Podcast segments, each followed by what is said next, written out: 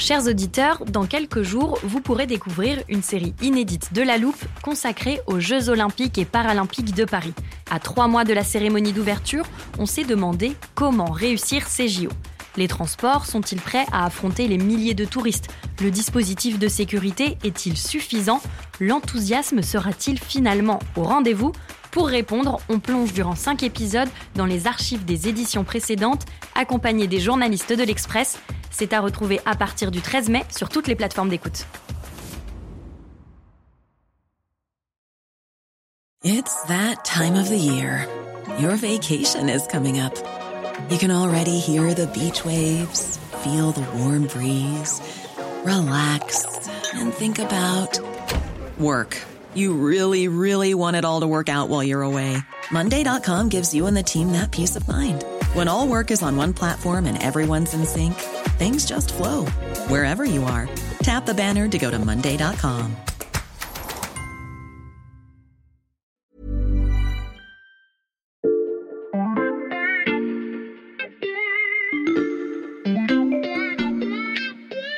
Salut, c'est Xavier Yvon. Nous sommes le mardi 6 décembre 2022. Bienvenue dans La Loupe, le podcast quotidien de l'Express. Allez, venez, on va écouter l'info de plus près. Il y a quelques jours, dans La Loupe, on vous dressait le portrait d'un homme d'affaires russe Evgeny Prigogine. Le moment où le monde apprend le nom de Prigogine, en Mhm. fait, c'est le groupe Wagner qu'on voit apparaître en Ukraine, d'abord en 2014, puis qui prend de plus en plus d'ampleur dans les opérations russes à l'étranger, et puis ensuite donc l'invasion en février 2022, euh, et là Prigogine va complètement changer d'échelle. Notre journaliste Léo Vidal-Giraud vous racontait qu'avec sa nouvelle envergure, Prigogine devrait avoir un rôle important à jouer dans l'après-Poutine, quand il arrivera. Et à la fin de cet épisode, on avait d'ailleurs commencé à esquisser une liste, celle de potentiels successeurs de l'actuel chef du Kremlin. Ça pourrait être par exemple le chef du parti présidentiel, euh, Andrei Turchak, qui est donc le président du parti Russie Unie. Ça pourrait être aussi le président du Parlement russe, Vyacheslav Volodine. Ça pourrait être l'ancien président Dimitri Medvedev. Dimitri Medvedev. Lorsqu'il accède à la plus haute fonction en 2008, les Occidentaux fondent de grands espoirs sur ce dirigeant plus jeune, plus moderne, plus libéral que Vladimir Poutine. Mais l'ancien président russe est aujourd'hui devenu l'un des plus radicaux parmi les radicaux. Il multiplie les déclarations de haine envers l'Occident et estime même qu'il faut aller encore plus loin dans la guerre en Ukraine. Dans l'épisode d'aujourd'hui, on va vous raconter la dérive de Dimitri Medvedev, libéral devenu turbo-patriote fidèle de Vladimir Poutine, au point peut-être de lui succéder un jour. Alors Xavier, t'as bien reçu euh, toutes les vidéos que je t'ai envoyées sur euh, Dmitri Medvedev? Ah oui, je les ai toutes regardées, il y en avait beaucoup, hein, mais elles m'ont bien aidé à comprendre le personnage. Installe-toi Charlotte, et j'en profite pour te présenter. Charlotte Lalanne, journaliste au service Monde de l'Express, salut Salut Xavier Pour préparer cet épisode, j'ai non seulement regardé toutes tes vidéos, mais j'ai aussi suivi tes conseils et j'ai interrogé une historienne spécialiste de la Russie post-soviétique, Galia Ackerman. Avec vous deux, on va dérouler le parcours et le basculement de Dimitri Medvedev.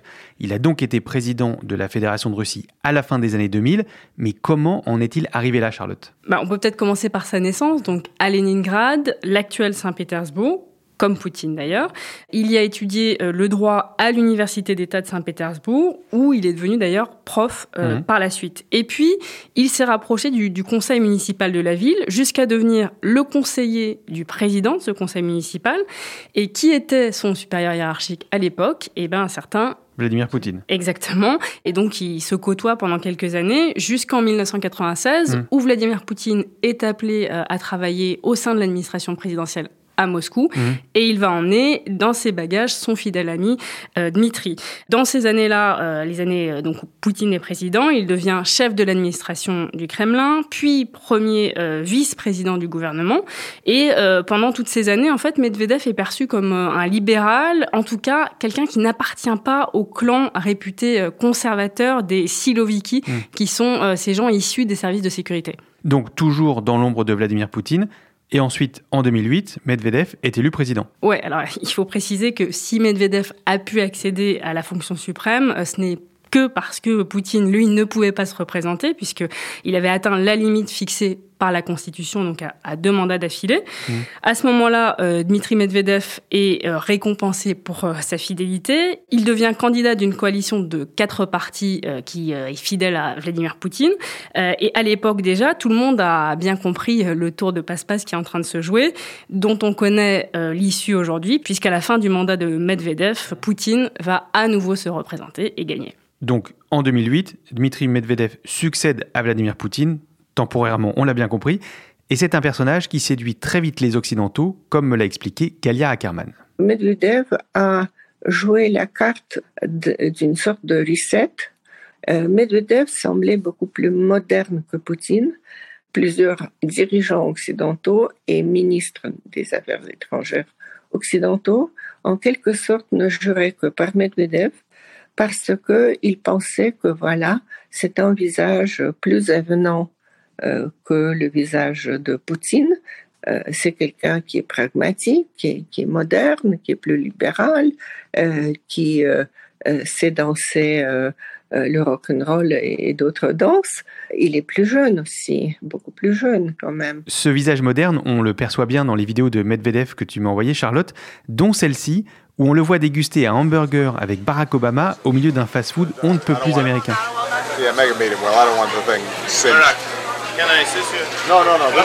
Oui, alors c'est sûr que ces images, a posteriori, elles sont assez euh, frappantes. En 2010, euh, Medvedev se rend aux États-Unis, à San Francisco, hmm. en plein cœur de la Silicon Valley, qui le fascine complètement en fait. Euh, il est reçu au siège de Twitter où il écrit son, son, premier tweet devant un parterre de sommité locale. Et puis ensuite, il va rencontrer le patron d'Apple, Steve Jobs, qui lui offre euh, ni plus ni moins que le dernier modèle de la marque, l'iPhone 4 à hmm. l'époque.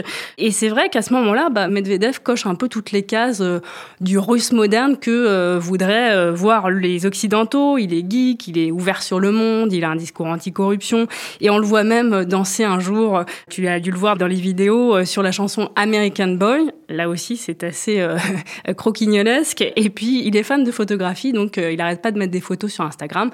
Bref, c'est le russe parfait pour les Occidentaux. Une modernité qui ne concerne pas que ses relations avec les Occidentaux et les dirigeants du monde entier, mais aussi la politique intérieure. Oui, complètement, puisque dans ses discours aux Russes, il vend euh, une modernisation de fond en comble, je le cite, euh, et qui doit passer, euh, là encore je le cite, sur les valeurs et les institutions de la démocratie. C'est ce qu'il dit donc en novembre 2009 dans son deuxième discours à la nation. Mmh. Il avait même à l'époque critiqué les conglomérats publics comme Rosatom mmh. dans le secteur de l'énergie atomique, formés sous la houlette de son prédécesseur. Donc c'était assez audacieux. Et puis il y a aussi ce projet qui lui tenait beaucoup à cœur, euh, qui était la Silicon Valley russe, justement, mmh. euh, Skolkovo, qui est euh, un quartier dans la banlieue ouest de Moscou. Et c'est à ce moment-là que je sors une interrogation qu'a eu Galia Ackerman pendant notre échange. Maintenant, il faut se demander à quel moment Medvedev était sincère ou bien c'est quelqu'un qui fait exactement ce qu'on lui dit de faire parce que, si je comprends bien, pendant le mandat de Medvedev, Poutine est toujours là. Ah oui, il est toujours là, mmh. en embuscade. Euh, Medvedev, en fait, nomme Poutine président du gouvernement. Premier ministre voilà, Premier ministre. Mmh. Et, dans la foulée, euh, Poutine va aussi prendre la direction du parti Russie Unie. Mmh. En fait, euh, tout le monde euh, sait très bien ce qui se passe euh, et qui, entre les deux, est le vrai patron. C'est même devenu une blague. On voit des sketchs à la télévision, y compris un sketch une fois où Vladimir Poutine lui-même est dans le public et rit à gorge déployée. Hmm. Bref, c'est un secret de polichinelle. Et malgré l'enthousiasme au départ de la Maison Blanche et, des autres capitales occidentales, bah, justement à Washington, on s'y est quand même pas trompé très très longtemps. Euh, par exemple, il y a un télégramme diplomatique mmh. dès 2008 qui euh, décrit Medvedev comme, euh, je cite, le Robin de Poutine, alias Batman. Mmh. Autrement dit, un second rôle. Et d'ailleurs, je crois que Galia Ackerman t'en a parlé. Medvedev a joué pendant sa présidence de quatre ans un rôle très important dans plusieurs aspects, parce que d'une part, donc il tenait la place de Poutine chauffée, D'autre part, c'est sous sa présidence que la grande réforme de l'armée a été lancée. Et puis, il y avait encore quelque chose de très important, encore un grand service à Poutine, parce que c'est sous euh, sa présidence qu'a été adopté un changement constitutionnel qui augmentait euh, le mandat présidentiel de 4 ans à 6 ans. Medvedev quitte donc la présidence en 2012 et j'ai demandé à Galia Karman quelle était sa place aujourd'hui en Russie. Medvedev euh, s'est rechigné à céder le pouvoir et donc euh, Vladimir Poutine, en, guise de reconnaissance, euh, l'a nommé Premier ministre. Et puis en 2020, il lui a donné quand même euh, une sorte de sinécure en créant un poste spécialement pour lui. Et c'était le poste du secrétaire adjoint du Conseil de sécurité. Dmitri Medvedev a donc toujours joué les seconds rôles, même lorsqu'il était président. Mais avec la guerre en Ukraine, il est de retour sur le devant de la scène, loin de l'image moderne qu'il avait cultivée.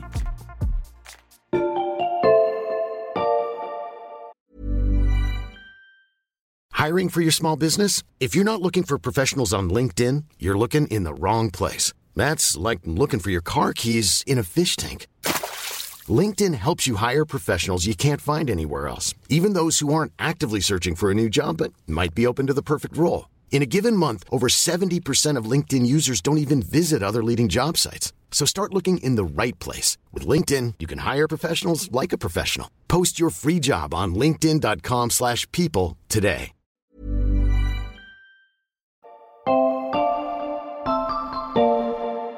Alors Xavier, en plus de toutes les vidéos que je t'ai apportées, euh, je t'ai aussi amené un texte. Euh, alors je vais pas tout de suite te dire d'où il vient, mais tu vas voir, il est assez gratiné, on va mhm, dire.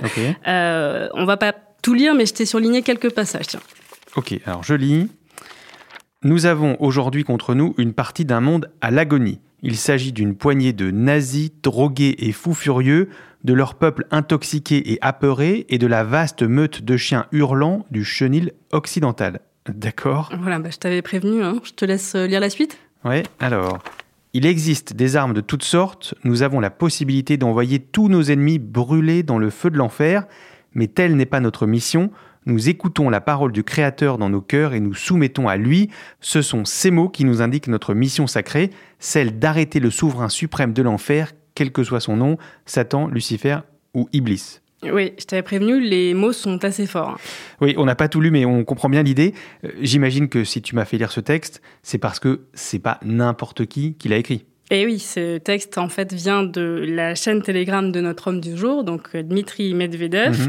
et tout ce qu'il poste sur euh, ce canal est à peu près euh, dans le même ton, et ces charmants messages sont vus parfois par des millions de lecteurs. Et ce genre de rhétorique, elle rappelle un peu l'époque stalinienne, et un registre qui est très utilisé par ceux que l'on appelle les turbo-patriotes. Les turbo-patriotes, j'ai justement enregistré une définition de ce terme avec Galia Ackerman. Les turbopatriotes, c'est un certain nombre de propagandistes du régime et beaucoup de blogueurs militaires, on les appelle, c'est-à-dire euh, sont des journalistes, ce sont des experts militaires, des officiers euh, qui ont pris leur retraite, etc., et qui euh, tous sont mécontents du déroulement de l'opération militaire donc qui, qui critique euh, la manière euh, d'avoir mené cette offensive contre l'Ukraine en disant que c'était pas bien organisé et que surtout il n'y a pas assez de volonté politique pour en finir avec cette Ukraine. Souvent, euh, ils disent nous avons franchi le Rubicon et nous n'avons pas la possibilité de reculer. Ce sera soit la victoire, soit l'anéantissement de, la Russie elle-même. Et donc euh, Medvedev, euh, par euh, son style flamboyant et légèrement dément, il appartient à ce groupe-là. Dmitri Medvedev se pose donc aujourd'hui comme l'une des têtes d'affiche de ces turbo-patriotes. Qu'est-ce qui explique ce changement de ton, Charlotte, de libéral à radical?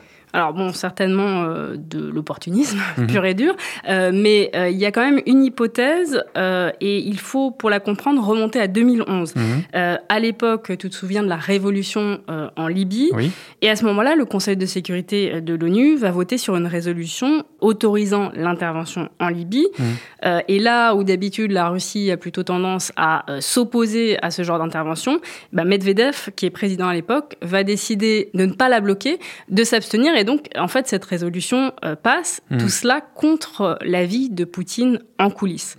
Le problème, c'est que euh, la coalition occidentale qui est intervenue par la suite n'a pas respecté euh, ses engagements au départ et les termes de cette résolution. Mmh. Elle est allée beaucoup plus loin jusqu'au euh, régime change, c'est-à-dire le départ de Kadhafi, mmh. ensuite Kadhafi qui est mort, etc. et Medvedev n'a jamais digéré cette trahison qu'il a fait passer pour un loser, un faible en Russie, ce qui est la, la pire chose au monde. Et il en a nourri une certaine amertume vis-à-vis -vis des Occidentaux, ce qui explique peut-être euh, un esprit euh, revanchard mm. euh, vis-à-vis de l'Occident. Et, puis, le, la deuxième chose, deuxième élément qui peut expliquer ce retournement de veste, si on peut dire, il est plus intérieur, il relève de la politique intérieure, et c'est en fait Dmitri Medvedev qui a voulu en quelque sorte sauver sa peau. Sauver sa peau, c'est-à-dire? Eh ben, en fait, il est devenu brutalement antidémocratique après la sortie en 2017 mm. d'un documentaire de l'opposant Alexei Navalny qu'il mettait euh, terriblement en cause, puisque euh, ce documentaire révélait une série de scandales de corruption mmh. et on y découvrait euh, le système Medvedev, c'est-à-dire une myriade de sociétés écrans grâce auxquelles il détenait alors une datcha secrète estimée entre 85 et 120 millions de dollars tout de mmh. même, une propriété familiale, un empire agricole, plusieurs yachts, un vignoble en Toscane forcément, pour un homme qui euh, assurait avoir déclaré la guerre à la corruption, euh, ça faisait un peu mauvais mmh. genre. D'ailleurs, ça avait déclenché une vague de manifestations sans précédent. Et euh, ça explique peut-être aussi, dès cette époque-là, l'envie de Medvedev de rester sous la protection de Vladimir mmh. Poutine. Dmitri Medvedev est devenu plus poutinien que Poutine. Il est temps de se demander s'il n'a pas en tête un objectif, devenir calife à la place du calife, cette fois pour de bon.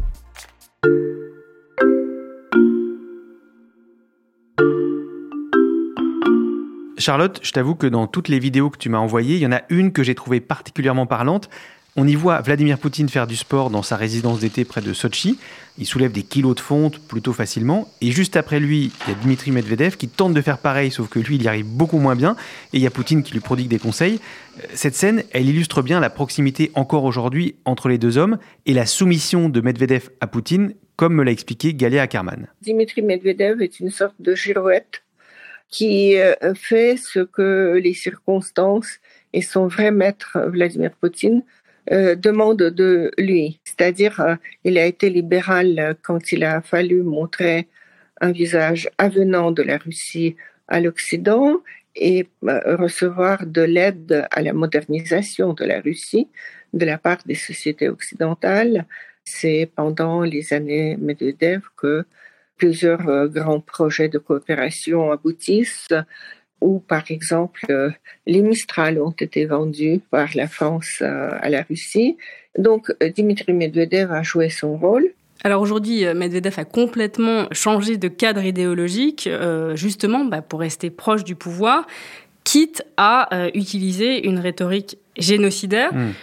Est-ce que là encore, euh, cette attitude euh, est euh, télécommandée par Vladimir Poutine, qui voudrait peut-être montrer que bah, finalement, par rapport à ce que dit son premier cercle, eh hmm. bien, lui est plus modéré, et ça serait une manière de faire comprendre à l'Occident que s'il partait un jour, ce serait peut-être pour installer des gens encore pires et encore plus durs que lui. Hmm. Et l'attitude de Medvedev est uniquement dictée par sa fidélité à Poutine, ou bien est-ce qu'il a lui, un objectif plus personnel bah, il est clair que cette soudaine conversion en un ultra-patriote euh, est certainement euh, lié à euh, des ambitions peut-être un peu carriéristes, mais il est difficile à ce stade de savoir ce qu'il souhaite exactement, quel, quel, est son objectif. Mmh. Galia Ackerman l'a dit, son poste au sein du Conseil de sécurité est plus un prétexte qu'autre chose. Il est pas du tout nécessaires au fonctionnement du Conseil. Donc, effectivement, peut-être que ces messages très radicaux, très durs, sont une façon de garder sa place garder sa place ou alors en prendre une autre, Charlotte, par exemple celle de Vladimir Poutine? Par exemple, à, tout hasard, euh, bah, écoute, euh, oui, c'est sûr qu'il y a déjà euh, en coulisses des luttes intestines pour savoir qui pourrait succéder à Poutine. Tu sais qu'il y a eu des rumeurs persistantes sur l'état de santé de Vladimir Poutine. personne ne sait exactement de quoi il s'agit, mais toujours est-il que Poutine a 70 ans, hmm. Medvedev n'en a entre guillemets que 57 et et si l'on ajoute le fait que en ce moment euh, les choses ne se passent pas du tout comme prévu euh, pour la Russie en Ukraine et qu'elle n'est pas euh, du tout en train de gagner cette guerre en réalité. La succession de Poutine est donc dans toutes les têtes et Galia Ackerman pense savoir quel profil pourrait le remplacer. Moi, je ne vois pas de perspective d'un développement démocratique parce que le bloc des gens qui représentent le courant nationaliste et impérialiste au sein des élites gouvernantes, il est beaucoup plus fort que les libéraux. Et donc, euh, probablement, la compétition sera entre des gens comme Patrushev, comme Medvedev, comme Prigozhin et Tutsikov. Probablement, ce seront justement des gens avec l'idéologie des turbopatriotes qui arriveront au pouvoir. Est-ce qu'ils pourront retenir ce pouvoir ou la Russie va entrer dans une période de confusion, de tendances séparatistes euh, de certaines euh, républiques autonomes, etc. Tout ça, je pense euh, que c'est un peu tôt pour faire des prévisions. On le dit depuis le début de cet épisode, la fidélité de Medvedev à Poutine n'a jamais fait défaut. J'ai donc demandé à Galia Ackerman s'il oserait aller jusqu'à détrôner l'actuel chef du Kremlin. Rien n'indique que Medvedev entrera en course présidentielle contre la volonté de Poutine. Pour l'instant, il se positionne comme quelqu'un qui a des positions assez extrêmes, mais en même temps, il faut se souvenir que toute sa vie est liée à Poutine, que c'est Poutine qui lui a donné la possibilité de s'enrichir et que donc euh, il gardera la fidélité à son maître tant que le maître sera là, je pense. Toute la vie de Dimitri Medvedev est liée à celle de Vladimir Poutine. Merci Charlotte pour ce portrait. À bientôt. Merci également à Galia Ackerman, historienne spécialiste de la Russie post-soviétique. Tous les portraits de la galaxie Poutine écrits par la rédaction sont à retrouver sur l'express.fr. Pour aller les lire, vous pouvez vous abonner. Le premier mois ne coûte qu'un euro en ce moment. N'oubliez pas également de suivre La Loupe sur votre plateforme d'écoute, par exemple Spotify, Apple Podcast ou Castbox. On publie un nouvel épisode tous les jours de la semaine dès 6h du matin. Vous pouvez aussi nous écrire à l'express.fr. Cet épisode a été écrit et monté par Charlotte Barris et réalisé par Jules Cro. Retrouvez-nous demain pour passer un nouveau sujet à la loupe.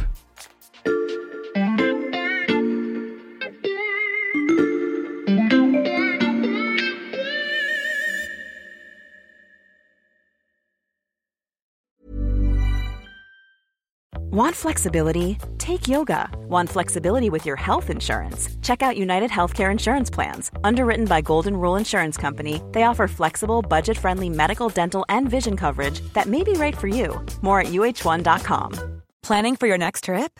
Elevate your travel style with Quince. Quince has all the jet setting essentials you'll want for your next getaway, like European linen, premium luggage options, buttery soft Italian leather bags, and so much more and is all priced at 50 to 80% less than similar brands. Plus, Quince only works with factories that use safe and ethical manufacturing practices.